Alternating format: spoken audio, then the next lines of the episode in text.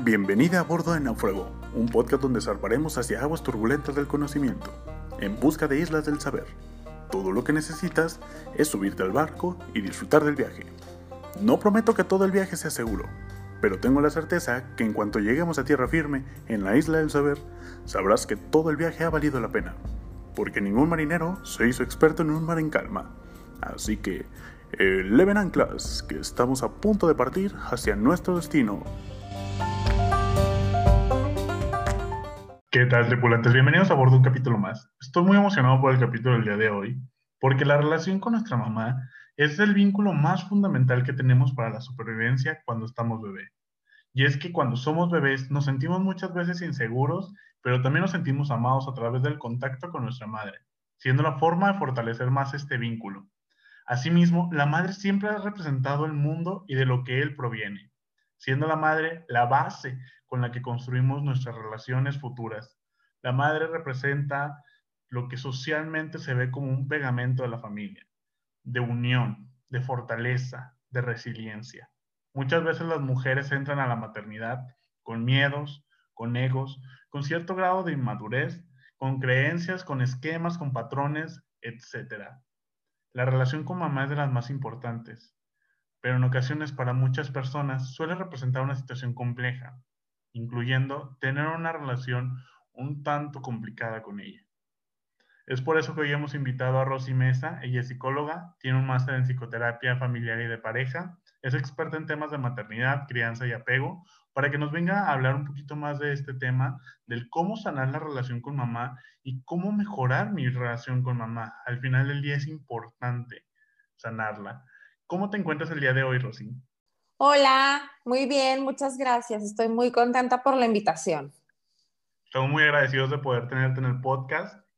Es un honor poder tenerte en este capítulo, que nos enseñes todo lo que tú sabes y sobre todo podamos entender un poquito más la relación que tenemos con mamá y empezar a sanarla.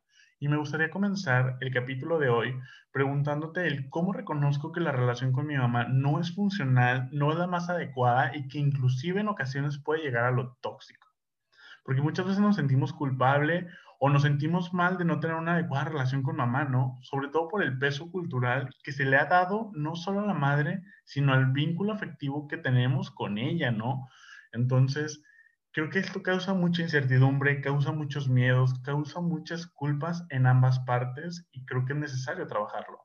Fíjate que es un tema al que le hemos puesto una carga emocional bien fuerte, ¿no? O sea, hemos sacado a lo largo de la historia el papel del padre como, eh, como papel de crianza, pero la realidad es que ambos son muy importantes, ¿no? O sea, eh, eh, para la crianza de un hombre o de una mujer no importa, o sea, la relación con nuestro papá y con nuestra mamá es importante. Sin embargo, los principios de la teoría del apego, por así decirnos, si nos vamos como a los 50, cuando, cuando John Bowlby hizo la teoría del apego, habló específicamente del apego con la figura materna y los cuidadores. Y entonces, el tema de la, del, no tener una mala relación con nuestra mamá se volvió como un, un tema eh, muy importante, donde sí creo que es súper importante trabajar, donde sí creo que es súper importante eh, sanarlo, por así decir, porque sin duda alguna todos tenemos algo que trabajar en eso, ¿no? O sea, puedes tener a la mejor mamá del mundo, a la más entregada, a la más presente, a la más amorosa, a la más culta, a la más, eh, a la más todo, pero siempre le vas a encontrar una carencia de algo simplemente porque es el primer amor que conoces.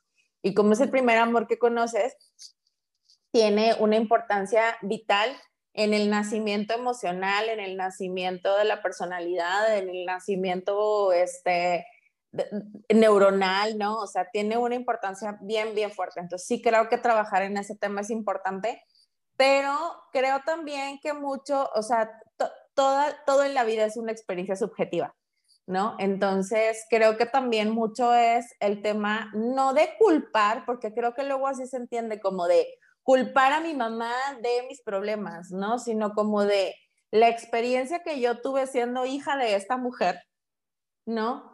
Fue tal. Y esa es la experiencia con la que tengo que trabajar. No tengo que trabajar con mi mamá y cambiar a mi mamá, porque eso no lo puedo hacer. pero tengo que trabajar con mi experiencia como hija.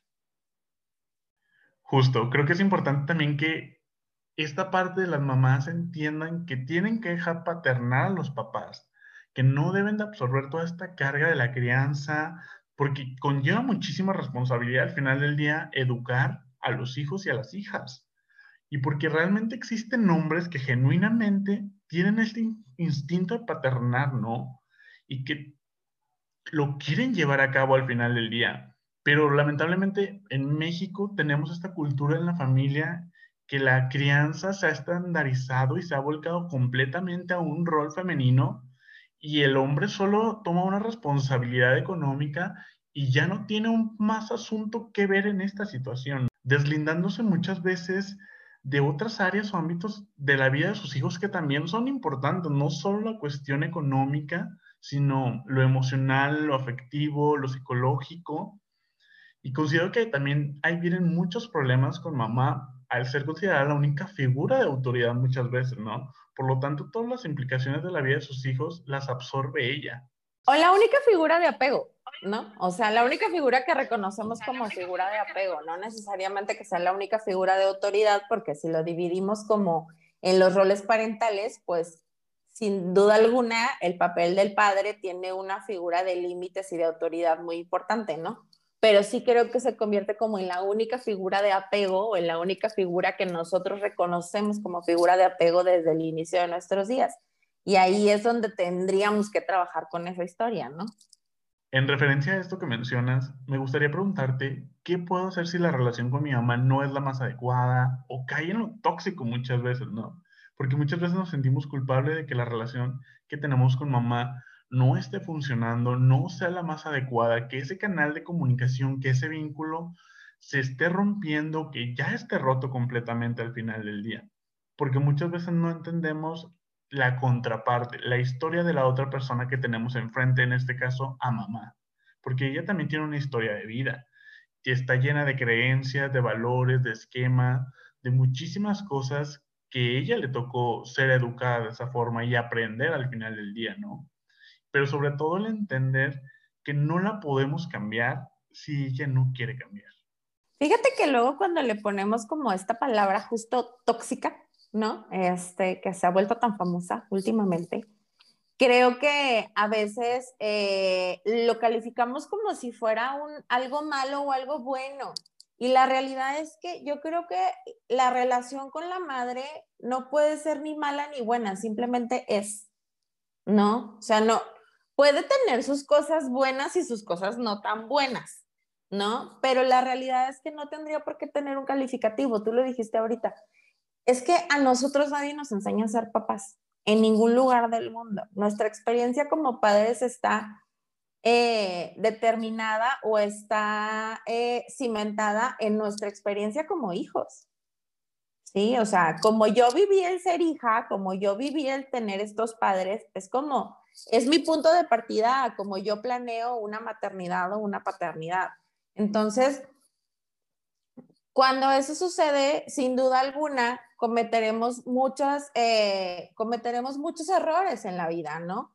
Tendremos muchas cosas que no están bien, habrá muchas cosas que mejorarle, pero yo creo que sí es como bien importante eh, el que nosotros cuando ubicamos que hay algo que no está bien en nuestra relación con nuestra madre, es bien importante que nosotros podamos tener claro ¿qué, es, ¿qué de todo esto es lo que queremos trabajar? ¿no? Porque yo puedo llegar y decir, tengo una mala relación con mi mamá, pero tener una mala relación con mi mamá no necesariamente eh, eh, es toda la relación está mala. A veces es, no nos entendemos, a veces es, ella no entiende mi punto de vista, a veces es, no, no pensamos igual, a veces es, tenemos una escala de valores diferente, a veces es, yo tengo un pensamiento más liberal y ella es un pensamiento más tradicional, ¿no? Pero entonces es, no es toda la relación está mal. Hay momentos en donde nosotros no tenemos una, una, sincronía, ¿no? Y cuando no tenemos una sincronía sobre esos momentos es sobre los que tenemos que trabajar. Y creo que es la parte a veces un poco más difícil y a lo menos en lo personal me costó a mí trabajar y siempre le explicaba a mi mamá en terapia como esta cuestión del es que yo entiendo mi realidad y la vivo como yo sé y como yo puedo, y también trato de entender tu realidad, cómo la vives y cómo la sientes.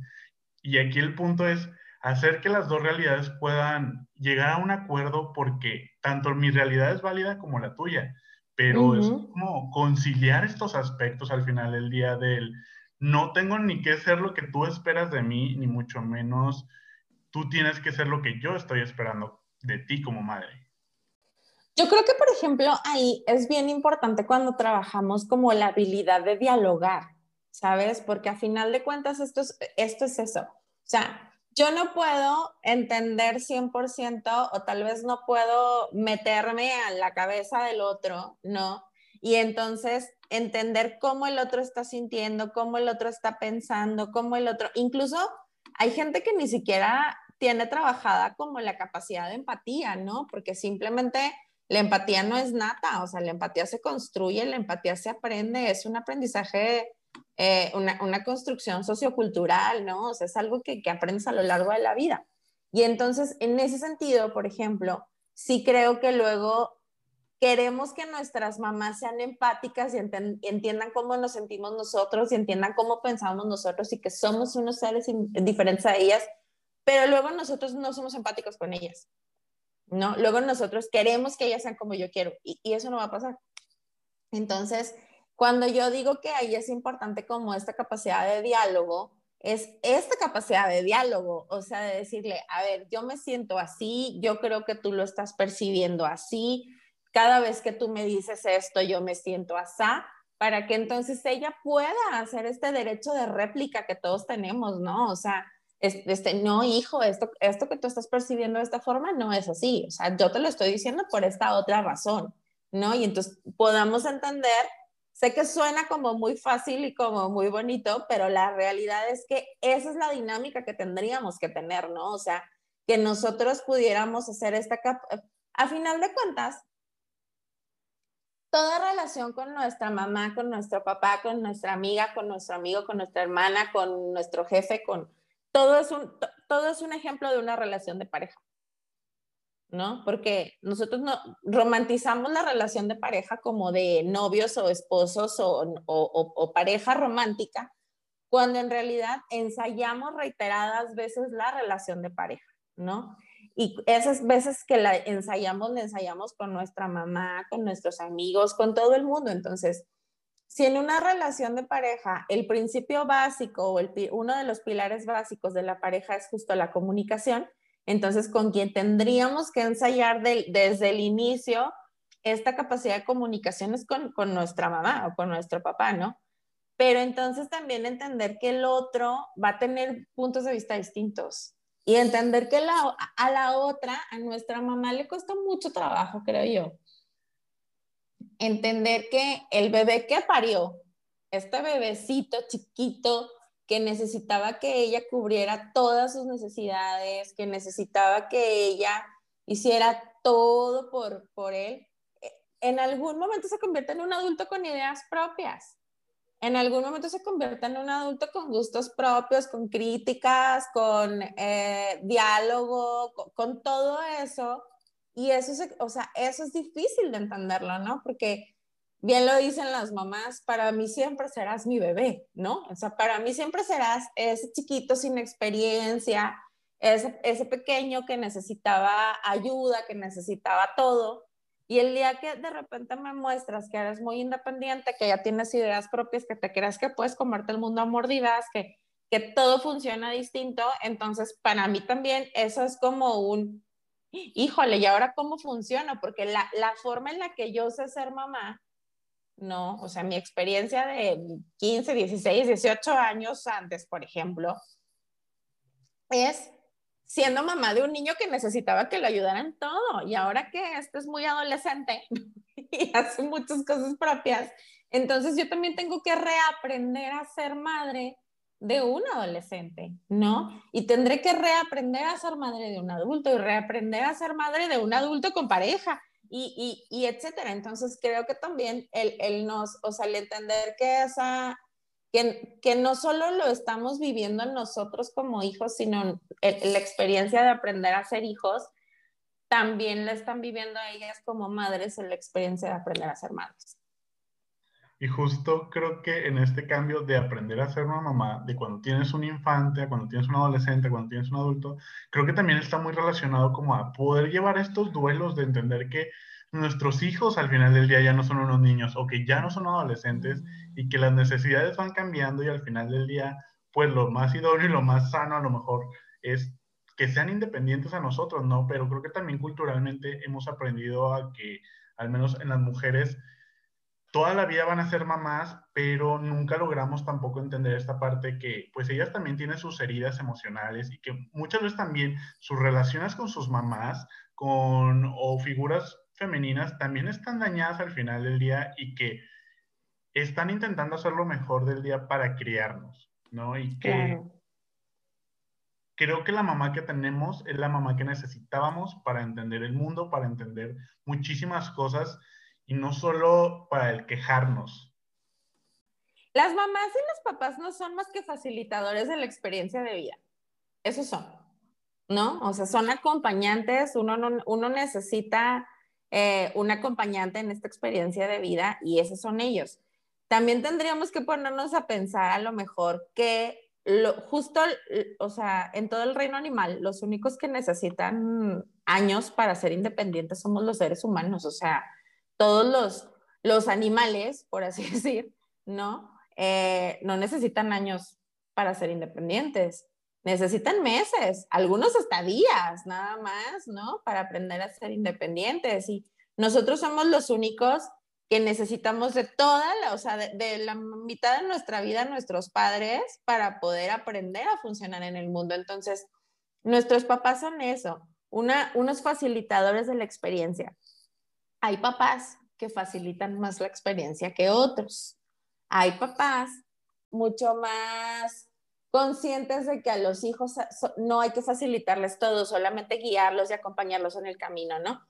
Pero es eso, o sea, es la experiencia que yo puedo tener como hijo depende de, las competencias parentales que tengan estos padres, ¿sí? Y los padres tienen competencias parentales y a veces sus competencias parentales no son tan buenas. ¿Por qué? Pues porque su experiencia de vida no, los hizo tan buenos en eso, ¿no? Y nosotros tendríamos entonces que poder sanar en algún momento que nuestros papás no tenían todas sus competencias completas, ¿sí? Y que eso no es culpa de nuestros padres, a final de cuentas, es, es culpa de las circunstancias de vida, ¿no? Todos nosotros nos responsabilizamos, digo, hablo, hablo en voz propia, cuando yo decidí tener un hijo, yo dije, primero tengo que trabajar conmigo misma y mi experiencia como hija para poder tener un hijo. Y tengo que aprender cómo ser una mejor madre, ¿no? Porque eso sí es una responsabilidad. O sea, es una responsabilidad aprender a ser una mejor mamá, aprender a ser un mejor papá. Pero siempre nos va a meter el pie nuestra propia experiencia como, como hijos, como pareja, como todo. Siempre eso va a ser una parte bien importante y esa es una responsabilidad propia, tratar de trabajarlo para poder ser mejores cuando nos toque ejercer el, papel de padres.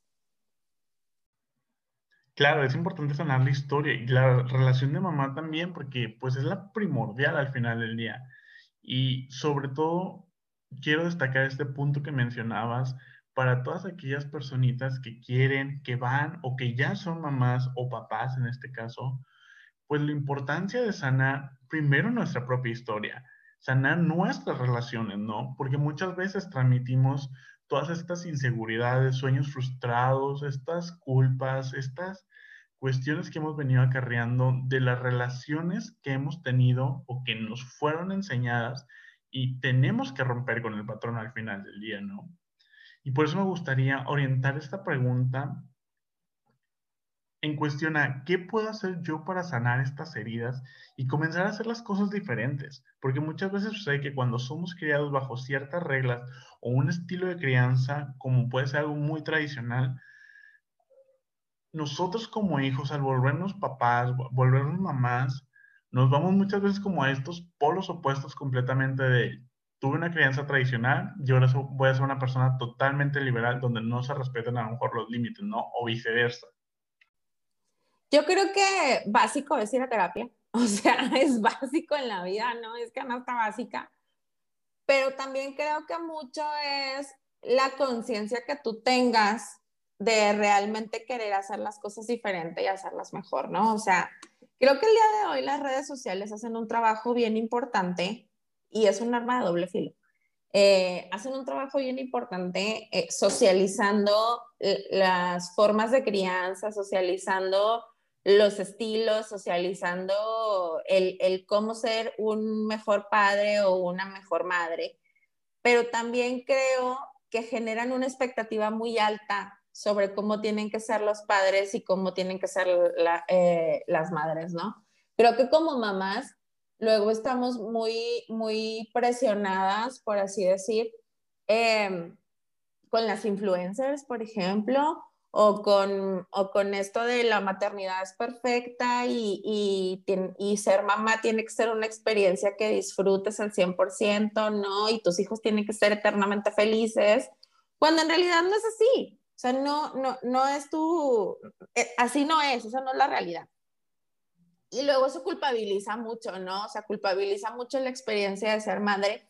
Y una no hay nada peor en la vida para los hijos que una mamá que se culpabilice de todo porque entonces, cuando una mamá se culpabiliza de absolutamente todo, de por mi culpa no eres feliz, o yo sé que por mi culpa no sabes este, resolver tus problemas, o yo sé que por mi culpa, entonces el peso que le pones a los hijos encima, también como de, siéntate mal por tu mamá, o sea, por tu mamá que se victimiza, es, es un peso bien, bien, bien rudo, ¿no? Entonces, sí creo que mucho es trabajar en ti, mucho es reconocer tus miedos, mucho es, la, maternidad da mucho miedo. Este, entonces yo sé que mucho es reconocer tus miedos, mucho es reconocer tus errores, mucho es tratar de hacer lo que tú creas mejor. O sea, el día de hoy, y yo soy una fiel creyente de la crianza respetuosa, o sea, la crianza respetuosa cambia, va a cambiar al mundo si lo hacemos bien, pero también sé que criar de forma respetuosa reta mucho emocionalmente, porque venimos criadas y criados de educaciones tradicionales, donde los golpes, el chanclazo, el cintarazo, el grito, eh, la negación es algo que, que, sale como un impulso, por así decir, ¿no?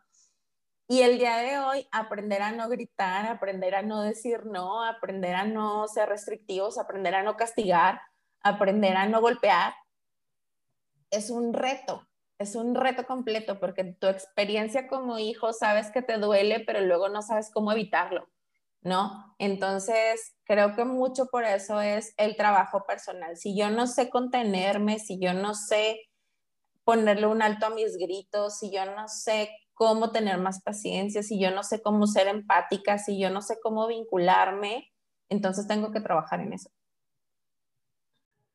Ahorita que mencionabas esto de la crianza, la otra estaba en una conferencia donde mencionaban esta cuestión de la crianza respetuosa, el cómo venimos de sistemas tan tradicionales que nuestro esquema es educar en golpes y no en educar para ser personas responsables, para educar desde el amor, para educar personas funcionales, que puedan ser felices y que tengan un bienestar al final del día, no personas que estén obedeciendo a las personas que nada más las maltratan eso no va a servir de nada, no son adultos funcionales, porque no somos conscientes de las afectaciones que los golpes tienen al final del día en los niños. Y justo refería en este caso a los niños que viven muchas veces con demasiada ansiedad porque tienen que anticiparse a los golpes o cuando les pegan y salen corriendo, los papás se frustran demasiado porque no pueden estar corrigiendo a sus hijos y los van persiguiendo por toda la casa, ¿no? Sin entender que el niño está usando como un mecanismo de defensa para salvaguardar su propia integridad física, emocional y psicológica de los golpes de su papá o de su mamá. Porque los golpes no son correctivos, son traumáticos al final del día. Muchas veces también en estas situaciones no nos damos la oportunidad de escuchar realmente a la otra persona, ¿no? Si bien puede haber un diálogo entre comillas, es necesario entender que la otra persona, pues es un ente totalmente separado a nosotros. Porque muchas veces creo que las mamás se crean estos escenarios donde sus hijos van a estar con ellas o van a vivir con ellas toda la vida, ¿no? cuando realmente somos seres totalmente independientes y esto muchas veces es un punto importante de conflicto en las relaciones que tenemos madre e hijos, porque no somos capaces de distinguir que somos entes totalmente separados o simplemente cuando vemos de la forma en la que se me está criando a mí, es muy diferente la forma en la que se ha criado a mis otros hermanos o que se está criando a hermanos menores, ¿no? Por eso me gustaría preguntarte, ¿a qué se debe que la relación con mi madre sea diferente o cambie conmigo a la de con mis hermanos? No. Pues es que simplemente tú, tú, tú tienes tu propia concepción del mundo, ¿no? O sea, una mamá puede tener hijos gemelos nacidos con un minuto de diferencia en la misma escuela, criados de forma diferente, alimentados de la misma forma y cada uno va a tener su propia personalidad y cada uno va a tener su propia concepción del mundo. O sea, mucho es tu, tu background biológico, ¿no? Y tu experiencia, hasta tu experiencia intrauterina, diría yo, ¿no? O sea, mucho es el cómo tú, el, el, cómo tú vienes precargado, ¿no? Digo, si, si tuvieron como la oportunidad de ver la película de, de Soul, ¿no? Al inicio, o sea, hay una parte, ¿no? Donde están como todas las almas que van a nacer en el mundo y, y, dicen, ¿no? Este va a ser inseguro, este va a ser no sé qué, este va a ser eh, dominante, megalómano, ¿no? Este va a destruir el mundo si no lo educan bien, casi, casi, ¿no? Entonces, cada uno de nosotros venimos eh, como precargados, como, como prehechos, por así decir, ¿no?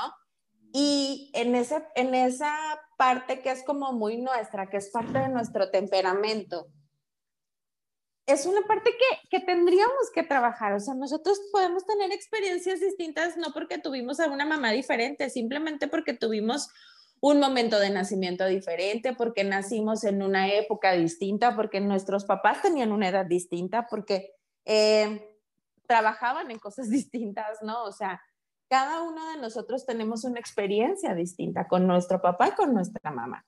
Entonces, tiene que ver con eh, con, cómo nos acomodamos, o sea, con, cómo lo experimentamos, pero también en el, e, en, el momento en el que nuestro, o sea, en, ese momento de nuestra vida, cuando nosotros llegamos al mundo, cuando nosotros teníamos cierta edad, ¿qué circunstancias tenían nuestros papás? No, porque no es lo mismo que con el primer hijo, por ejemplo, una mamá haya dejado de trabajar y se haya dedicado 100% a tener hijos, y con el segundo hijo lo mandaron a la guardería desde los tres meses. ¿no? O con el tercer hijo, pues ahí andaba la pobre vuelta loca con tres. O sea, es diferente. Eso radica en que la experiencia sea distinta. Y me gustaría ya también mi otra pregunta, el saber cómo estas expectativas que como mamás se crean para los hijos afectan a este vínculo, a esta relación, porque si bien desde el momento que estamos en el vientre o en la cavidad uterina, ya hay una expectativa de si es hombre, si es mujer, este, que vayan a hacer bien, que no tengan ninguna un mal congénito, no sé, cómo esas expectativas que desde ese momento se van creando en nosotros afectan mi relación con mi mamá. Yo creo que todas esas expectativas, o sea, es imposible nacer sin expectativas. O sea, incluso estaría mal que naciera sin expectativas, ¿no? Porque entonces no, no habría como toda una preparación para tu llegada y demás, ¿no? O sea, nacer con expectativas es algo que todos experimentamos, ¿no?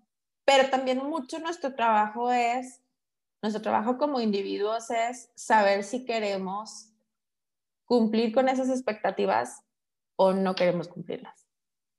¿No? Es como las herencias familiares, o sea, a veces podemos reconocer nuestras herencias familiares y decidir si quiero, si quiero seguir con las herencias familiares o ya no las quiero seguir, ¿no? Puede tener mi papá diabetes y si yo como dulces todo el día, pues voy a tener diabetes seguramente, ¿no?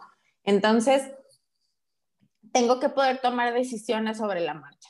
Entonces sí creo que, que, que cada uno de nosotros, depende de, de la época que, en que haya llegado la vida de nuestros padres, puede tener una experiencia distinta como de nuestros padres. Y creo que también mucha influencia tiene en el vínculo, en la relación con la mamá. También creo que los roles que jugamos dentro de la familia. O sea, creo que muchas veces también eso va determinando cómo nos vamos relacionando, no solo con nuestra mamá, sino con nuestro mundo interno y hasta externo, ¿no? Porque hay muchas situaciones lamentablemente en las que los hijos ocupamos lugares que no nos corresponden dentro de este sistema familiar, donde hay hijos parentales. Entonces, ¿cómo estos roles también influyen, ¿no? Al final del día en la relación, en la construcción y en el vínculo con mi mamá. Fíjate que, o sea, a final de cuentas todos tenemos un rol, bien lo dijiste, ¿no? Puede ser hijo parental, o puede ser hijo Benjamín, o puede ser hijo sándwich, o puede ser hijo único, o puede ser el historiador de la familia, o puede ser el que guarda los secretos, o puede ser el que lo sabe todo, o puede ser el que anda mediando la situación entre todos, o sea, todos tenemos diferentes roles, ¿no? Y a veces cumplimos dos o tres roles al mismo tiempo. Entonces, mucho es también el trabajo personal. O sea, mi mamá se tiene que trabajar para poder tener hijos y criar, sí, pero también yo me tengo que trabajar a mí misma en algún momento y decir, bueno, ok, ya aprendí por qué soy así, ya aprendí por qué toda mi familia me trata así, ya aprendí por qué juego este papel en la familia si ya no lo quiero jugar, pues, pues tengo que encontrar otra forma de jugar un rol distinto, ¿no? O de reiterarles el rol que yo realmente quiero tener. Porque los roles, si bien muchas veces son asignados, también muchas veces son asumidos, ¿no? Y entonces es, si mi rol fue asignado, pues les tengo que decir que no me gusta mi rol. Si mi rol fue asumido, a la única que le queda, o sea, que le queda el trabajo es como decir, a ver, ya no tienes que hacer esto, ¿no? Este no es tu papel en la vida, tú no eres la mamá, o tú no eres el papá, o tú no eres el que cuida a todos, o tú no eres la enfermera, o tú eres psicóloga, pero no eres la psicóloga de toda la familia, ¿no? O sea, como ir haciendo mucho este trabajo de conciencia de hasta dónde llegas y hasta dónde puedes llegar, cuáles son tus alcances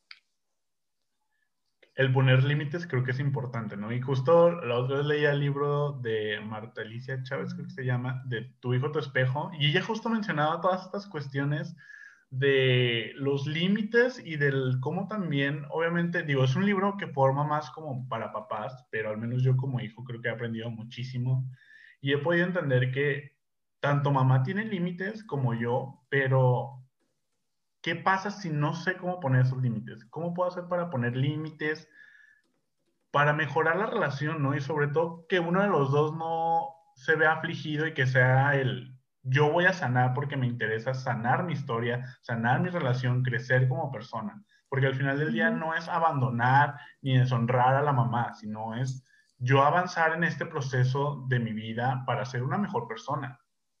Fíjate que yo creo que poner límites es uno de los, o sea, aprender a poner límites creo yo que es una de las cosas más difíciles que existen en el mundo. Precisamente porque regularmente tenemos padres que no tienen límites y entonces como no, a veces nuestros mismos padres no tienen límites, pues no enseñan a los hijos a poner límites, ¿no? O límites más funcionales, a veces te ponen muchos límites y esos no son funcionales. Entonces, sí creo que en eso, o sea, es un trabajo muy arduo, que uno tiene que hacer mucho trabajo de autorreconocimiento, ¿no? De decir, a ver, esta soy yo, hasta dónde llego yo, estas son mis habilidades, estas son mis cualidades, esto es lo que me gusta, esto es lo que no me gusta, estos son el tipo de gente con la que me quiero relacionar, con este tipo de gente no me quiero relacionar. Y entonces es ir aprendiendo en dónde necesitas poner un límite para el otro, pero también un límite para ti mismo. Yo no le puedo resolver la vida a todo el mundo. Yo no puedo cargar con cosas que no me pertenecen.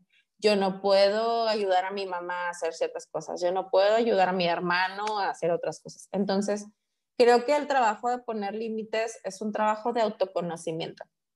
O sea, de inicio es un trabajo de autoconocimiento, ¿no? Un trabajo en donde nosotros mismos tenemos que saber quiénes somos y hasta dónde podemos llegar para que entonces eh, podamos decidir si queremos, o sea, hasta, dónde podemos llegar a poner un límite o hasta dónde no. Y que muchas veces creo que es muy conflictivo porque al menos creo que en los sistemas familiares y creo que en la cultura mexicana en específico, hemos visto a la familia como esta unión sagrada, ¿no? Del no nos podemos separar, no podemos poner límites.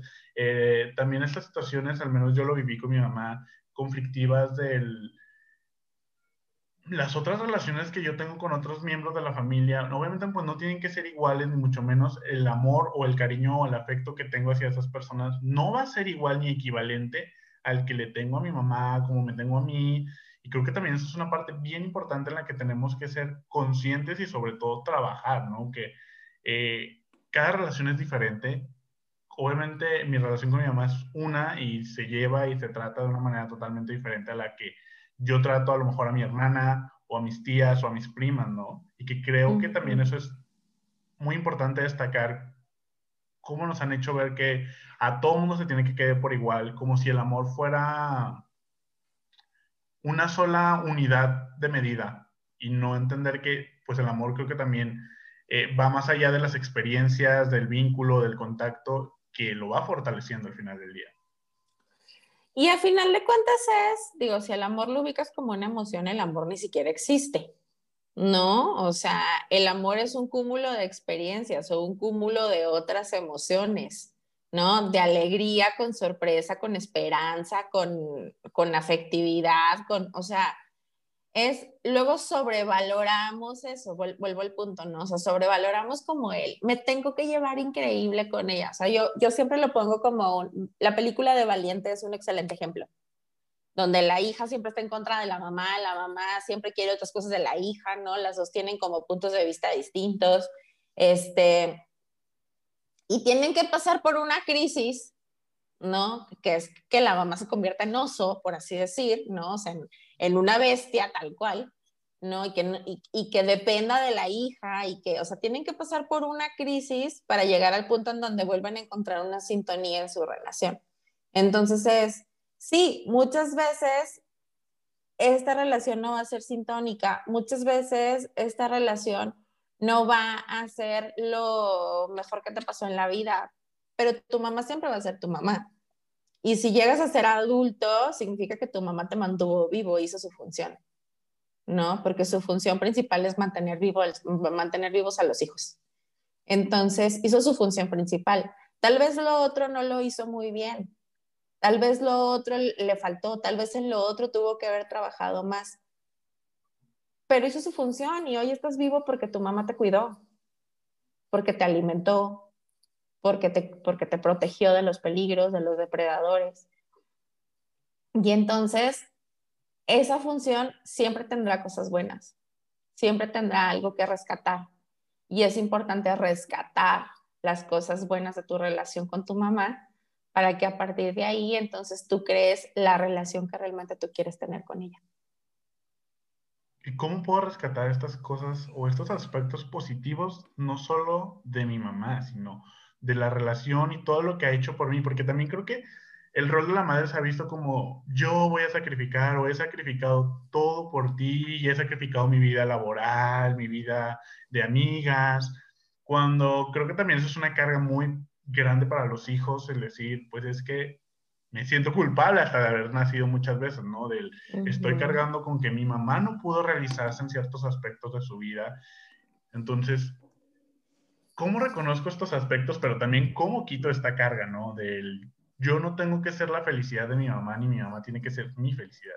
Yo creo que es bien importante cuando rescatas, o sea, cuando tratas de rescatar figuras o, o de rescatar relaciones o de rescatar momentos, siempre es importante que, no solo observes todo aquello que te hizo daño, o todo aquello que no te gusta, o todo aquello que, tú, que, que el otro no hace, que tu mamá no hace.